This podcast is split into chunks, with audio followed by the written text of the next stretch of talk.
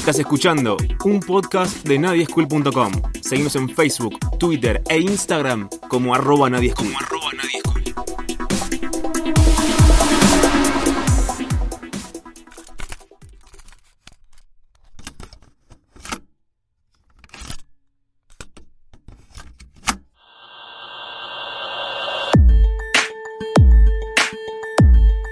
Una ciudad atravesada por un movimiento transversal de colores que nos guía por las calles como testigos ambulantes de una exhibición permanente. Nuestro espacio público, la territorialidad por la que habitamos, se mueve al ritmo de una intervención constante que lo sacude y lo transforma, en, arte, en arte. Un manifiesto urbano marcado por el aerosol de los grafitis, rincones asediados de tagueos, ilustraciones impresas como huellas al pasar, murales trazados por la brocha de la lucha feminista y edificios pincelados que sobresalen como figuras vivientes. Un mundo dibujado que obliga a nuestros cuerpos a recorrerlo como signos de un tiempo y un espacio fugaz para dialogar, dialogar, dialogar con él.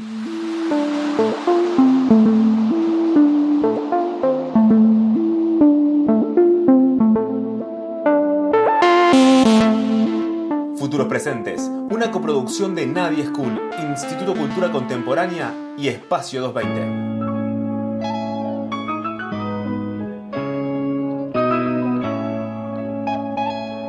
Hola, bienvenidos a un nuevo episodio de Futuros Presentes, un podcast realizado por Nadie School junto al Instituto Cultura Contemporánea y el Espacio 220. Mi nombre es Santiago Miranda y nuevamente me encuentro solo en esta conducción, pero tampoco tan solo porque en este episodio voy a estar acompañado por las voces de nuestros invitados Elian Chalí y Maca Torres para reflexionar sobre el arte y las ideologías en el espacio urbano. Algo que en este momento estaremos extrañando bastante pero que en primera instancia tiene que ver en cómo la ciudad, el entorno público y social está atravesado por distintas ideas que se encuentran entre sí y con nosotros a través de lo artístico. Esto dándose sí en el medio de un proceso de urbanización y gentrificación cada vez mayor en las ciudades, que bien entendemos como centros de producción, trabajo y consumo, donde lo que predomina son mensajes de tipo publicitario o comercial y en este panorama la expresión artística se encuentra con un desafío y una posibilidad ligada a la intervención, una forma que fue cuestionada durante mucho tiempo, ¿no? No solo desde los propios círculos artísticos, sino también desde el Estado, justamente por su irrupción, o mejor dicho, su disrupción en lo público si bien no es necesariamente actual, vemos que una nueva generación se ha apropiado de ella como una forma de manifestación de sus valores. Así es que vamos al grano y llegamos a la primera pregunta del episodio para nuestros invitados, que es ¿cómo es que entienden al arte como un modo de intervención? Hola, soy Maca Torres, soy ilustradora y diseñadora gráfica. Me gusta transmitir mensajes claros sobre temas de actualidad con mis dibujos y además eh, colaboro con la lucha feminista por medio de mis ilustraciones. Claramente en la actualidad el arte eh, se utiliza como un modo de intervención de espacios públicos y a su vez como una herramienta de marketing para las marcas. Si bien tiene un punto negativo que es la mercantilización del arte, eh, yo creo que también tiene un punto favorable para los artistas que es eh, generar oportunidades de visibilización y trabajo. Hola, mi nombre es Elian Chali, soy artista y de Córdoba.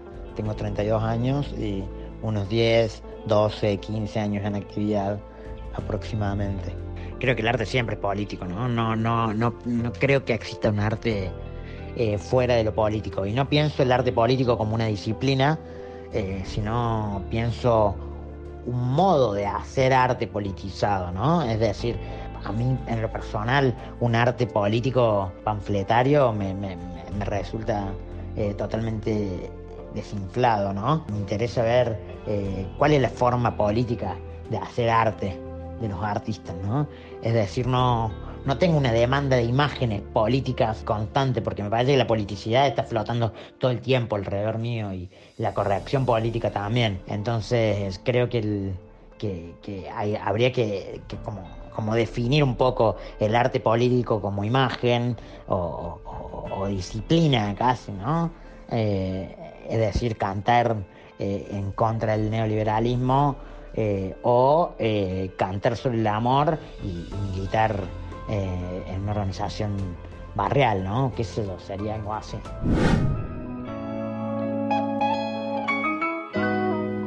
Siguiendo a Elian, recuperamos una noción clave a la hora de pensar la expresión artística, que es su relación con lo político. Y acá entramos en una discusión que ha estado presente desde siempre en el mundo de la cultura sobre la relación que mantienen estos dos conceptos y que a lo largo de la historia ha sido motivo del planteo de posturas y escuelas diversas y confrontadas sobre la posición que mantienen respecto a esta relación. Un debate que oscila entre si la política es parte inherente del arte, si esta debe estar alejada como un escape estético de la realidad o si el artista debe comprometerse y militar un activismo tanto en sus obras como por fuera de ellas. Sobre todo si hablamos de intervención o irrupción en el espacio público, esto adquiere una connotación particular, basta con pensar, por ejemplo, en la obra de Banksy. Además, como vimos en los anteriores episodios, estamos hablando de una generación que coincidimos en describir por estar atravesada por ideologías políticas como el feminismo y por una disposición a discutir la realidad social. Entonces, nuestra nueva pregunta para Elian y Maca viene de la mano de pensar esta relación entre arte y política y cómo es que los compromisos. Creo que el arte y la política deben estar relacionados entre sí. Creo que lo personal es político y hacer arte está dentro de eso personal y que es un compromiso y una responsabilidad realizar arte con conciencia que no esté exento de nuestros valores y de nuestras creencias y militancias. Pienso que el arte tiene la capacidad de prefigurar el mundo que viene, ¿no? Eh, de algún modo los artistas estamos acá para para mostrar la visión del mundo y, retratar el tiempo que corre.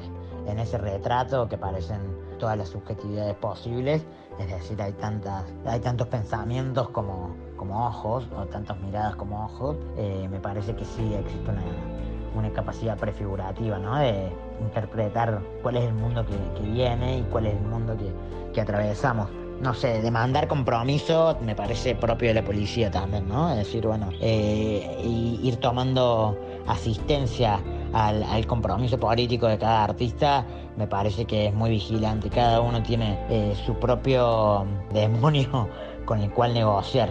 Eh, me parece que, que, hay que, cada artista debe centrarse un poco en su ética y entender cómo reverbera eso en su obra, ¿no? Creo que no hay, no hay peor eh, fantasma interventor que, la ética personal, ¿no? Eh, y creo que hay, que hay que trabajar más en ella que eh, ir tomando el listado en, en las filas de la coherencia. Si hablamos además de la relación entre el arte, la urbanización y el espacio público, también es imposible no mencionar cierta pérdida de este espacio. ¿A qué nos referimos? Voy a lo concreto qué tan público es este lugar con sus kilos de cemento, de parquización, de enrejado, de presencia y control policial. Y por otro lado, hay una actualidad neoliberal que nos llama a transitar este espacio como seres cada vez más individualizados, en donde lo colectivo como experiencia de encuentro se ve amenazada. A esto le sumamos la aparición de lo virtual como un discurso que instaura una nueva lógica respecto al manejo de nuestra intimidad, fundamentalmente en cómo la exponemos frente a los otros, como vimos en el episodio anterior, de relaciones medidas por el like, los followers y el contacto vía redes. Entonces, parece que el arte tiene por foco una experiencia cada vez más estrecha, por eso es que le preguntamos a nuestros invitados cómo se da la recuperación del espacio público, entendido como lugar de encuentro y cambio frente a la privatización de la intimidad que plantea la virtualidad. Creo que en la actualidad sea más un proceso de recuperación del espacio público que un proceso de privatización de la intimidad. Si bien somos una sociedad sumamente individualista, creo que eh, en este último tiempo, en la cuarentena, con la exclusión que tuvimos que hacer, nos dimos cuenta de que somos dependientes de las otras personas y que realmente necesitamos de las otras personas.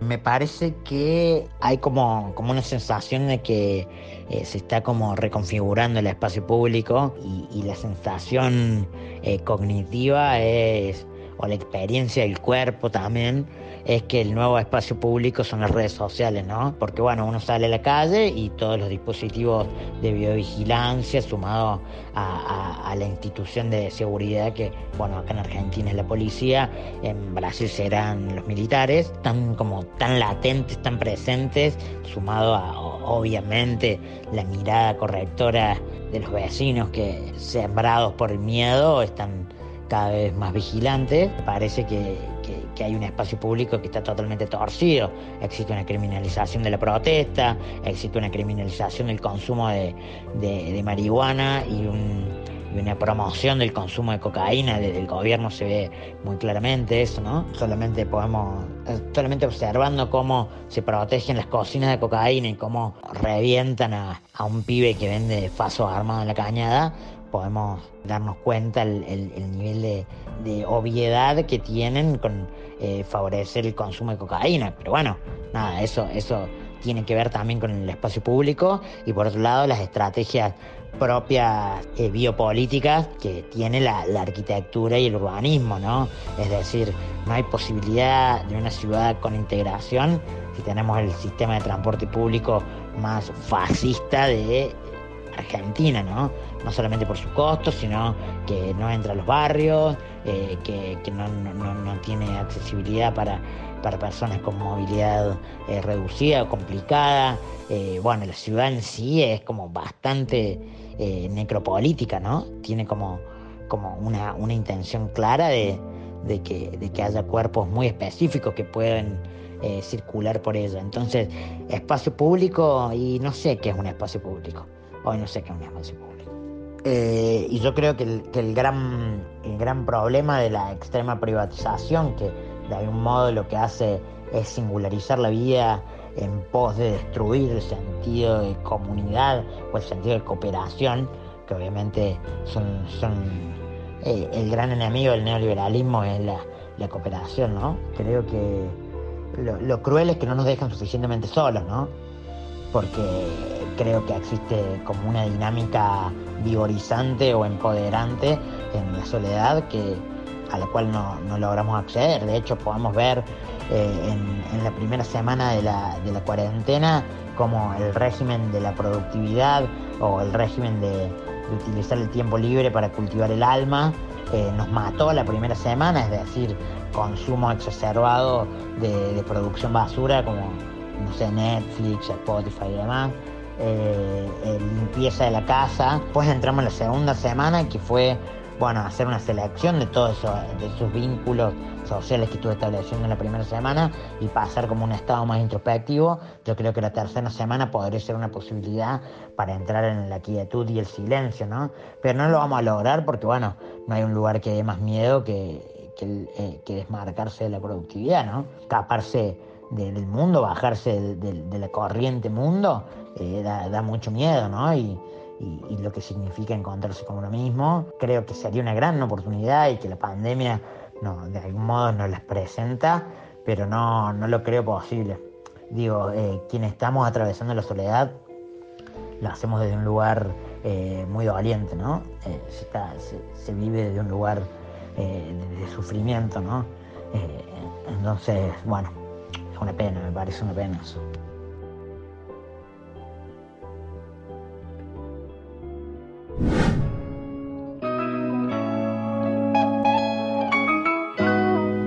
De la misma manera que comentaba Maca al principio del episodio respecto al arte como intervención, pero al mismo tiempo siendo target y parte de las estrategias de marketing de las marcas, también se presenta una disyuntiva respecto a su potable participación en los propios procesos de transformación permanente de la urbe, que en estas últimas décadas se han desarrollado como centros densificados por el despliegue del capital. Así como el suelo virtual se presenta como un nuevo territorio ineludible, es casi inevitable pensar que en esta progresiva concentración urbana la expresión artística y sus ideales no sean enfrentados de alguna manera a sí mismos. Lo que nos lleva a la última pregunta del episodio, que es cómo entienden la colaboración consciente o no del arte con los procesos de gentrificación. Me parece muy interesante esta pregunta. Creo que sí hay una colaboración del arte en procesos de gentrificación, pero creo que en muchos casos no es consciente.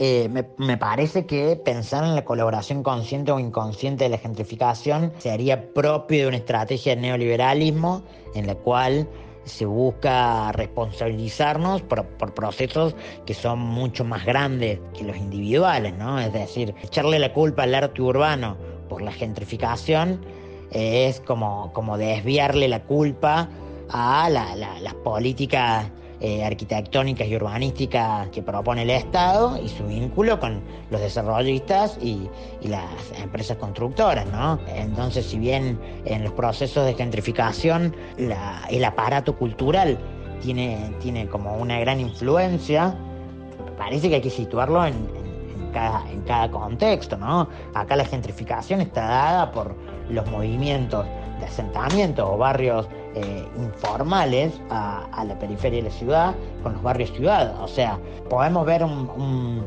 gran fenómeno en la gentrificación en Güemes, si querés que lo analicemos, y bueno, eh, entrar como esa conciencia genérica de la gentrificación al modo de pensarlo como si fuera el sojo, es decir, que la birra artesanal, las papas bravas y y como esa arquitectura espantosa industrial y artesanal eh, son, son los elementos gentrificadores que de algún modo terminan operando en una cultura de masa y destruyen eh, lo que sucede en el barrio.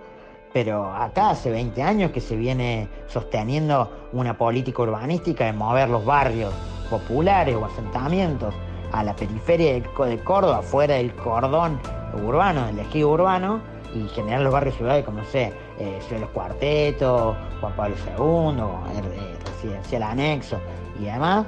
Y bueno, hacerlos dormir en, alrededor de los hilos de agua servida, sin cloacas, sin alumbrado público, sin acceso al transporte público, eh, sin asfalto. ¿No? eso es una estrategia de gentrificación, de desplazamiento que antes de que se ponga de moda la palabra y antes que existe el término pensado como como, como, un, efecto eh, de, la arquitectura y de la ciudad contemporánea, eh, por lo menos a nivel local, ya viene existiendo y se, viene sufriendo y viene cobrándose vida a toda costa eso, ¿no? Entonces hay que pensar, primero identificar que, la gentrificación es un proceso, es un aparato que no depende solamente de los agentes que, o los actores que lo consumen, ¿no? Eh, sino también quienes lo, constituyen a nivel estético, eh, como pueden ser los artistas, pero también quiénes lo promueven y cuáles son los intereses que se defienden en esas estrategias. ¿no? Eh, un ejemplo, sin ir más lejos, es como el clúster corporativo alrededor del macrismo eh, viene comprando la tierra en la boca desde hace muchos años, desde que Macri estaba, estaba en, boca el, club como, como, como presidente o no sé, político del club, muchísimas facilidades, bueno, asumió el macrismo y de repente empezaron a haber cloacas, eh, sistema de alumbrado público y todo eso para movilizar un barrio que es muy complejo de movilizar, ¿no? No, no, no hay que ser sonso en ese sentido y, pensar que la gentrificación se da a través de muchos elementos, ¿no? A través de muchos, eh, muchas colaboraciones, muchas voluntades, pero sobre todo una gran, gran voluntad política.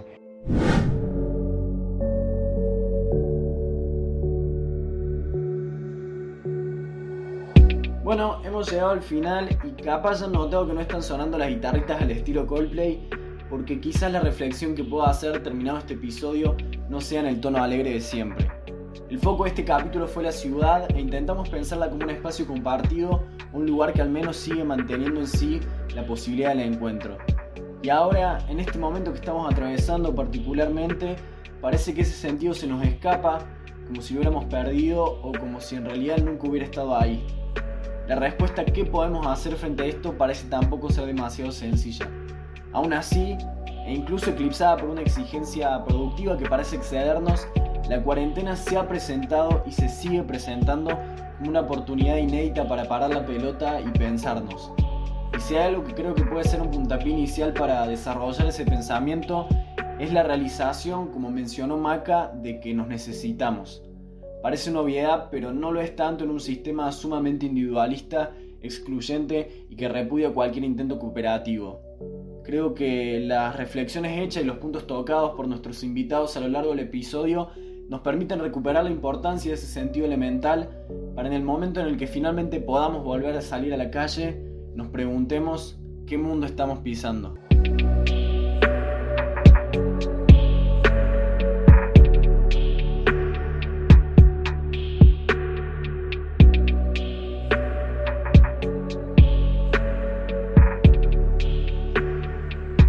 Este fue un capítulo más de Futuros Presentes, un podcast hecho junto al Instituto Cultura Contemporánea y el Espacios 20. Recuerden que pueden leer un montón de ensayos y ver cómics y fotos referidos a las temáticas de las que hablamos en nuestra web que es www.nadieschool.com. En la producción general estuvo Pablo Durio. Nos encontramos en el episodio final.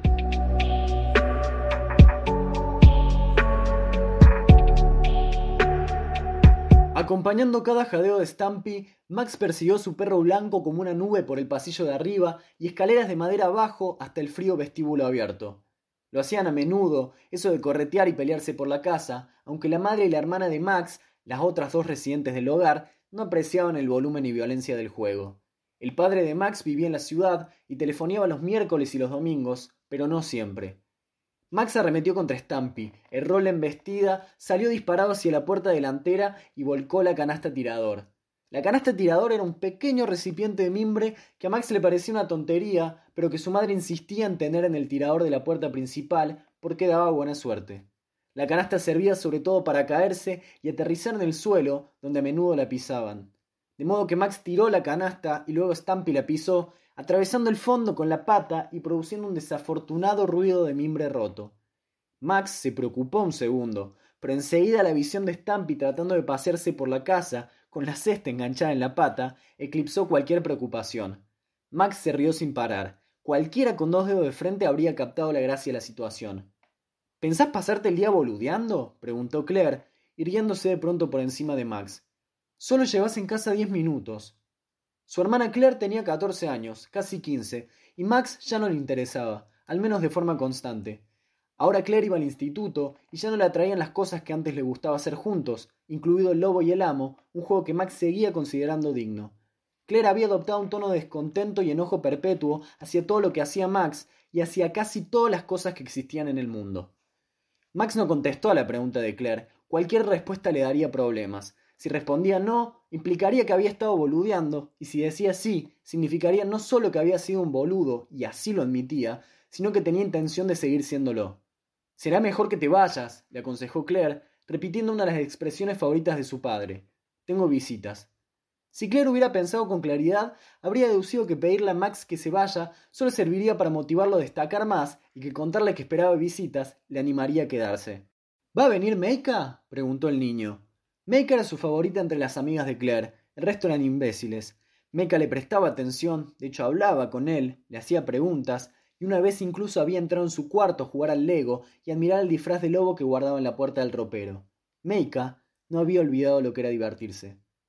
No es asunto tuyo, contestó Claire. Déjanos en paz, ¿ok? No les pidas que jueguen al mecano ni a ninguna otra boludez que se te ocurra. Max sabía que observar y molestar a Claire y sus amigos sería mejor en compañía de modo que salió a la calle, se montó en bici y se dirigió a la casa de Clay. Clay era nuevo, vivía en una de las casas prefabricadas del final de la calle, y aunque era paliducho y cabezón, Max le había conseguido una oportunidad.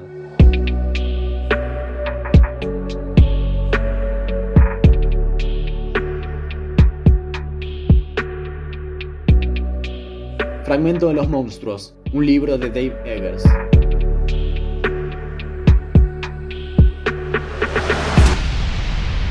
Escuchaste un podcast de nadieschool.com. Seguimos en Facebook, Twitter e Instagram como arroba nadieschool.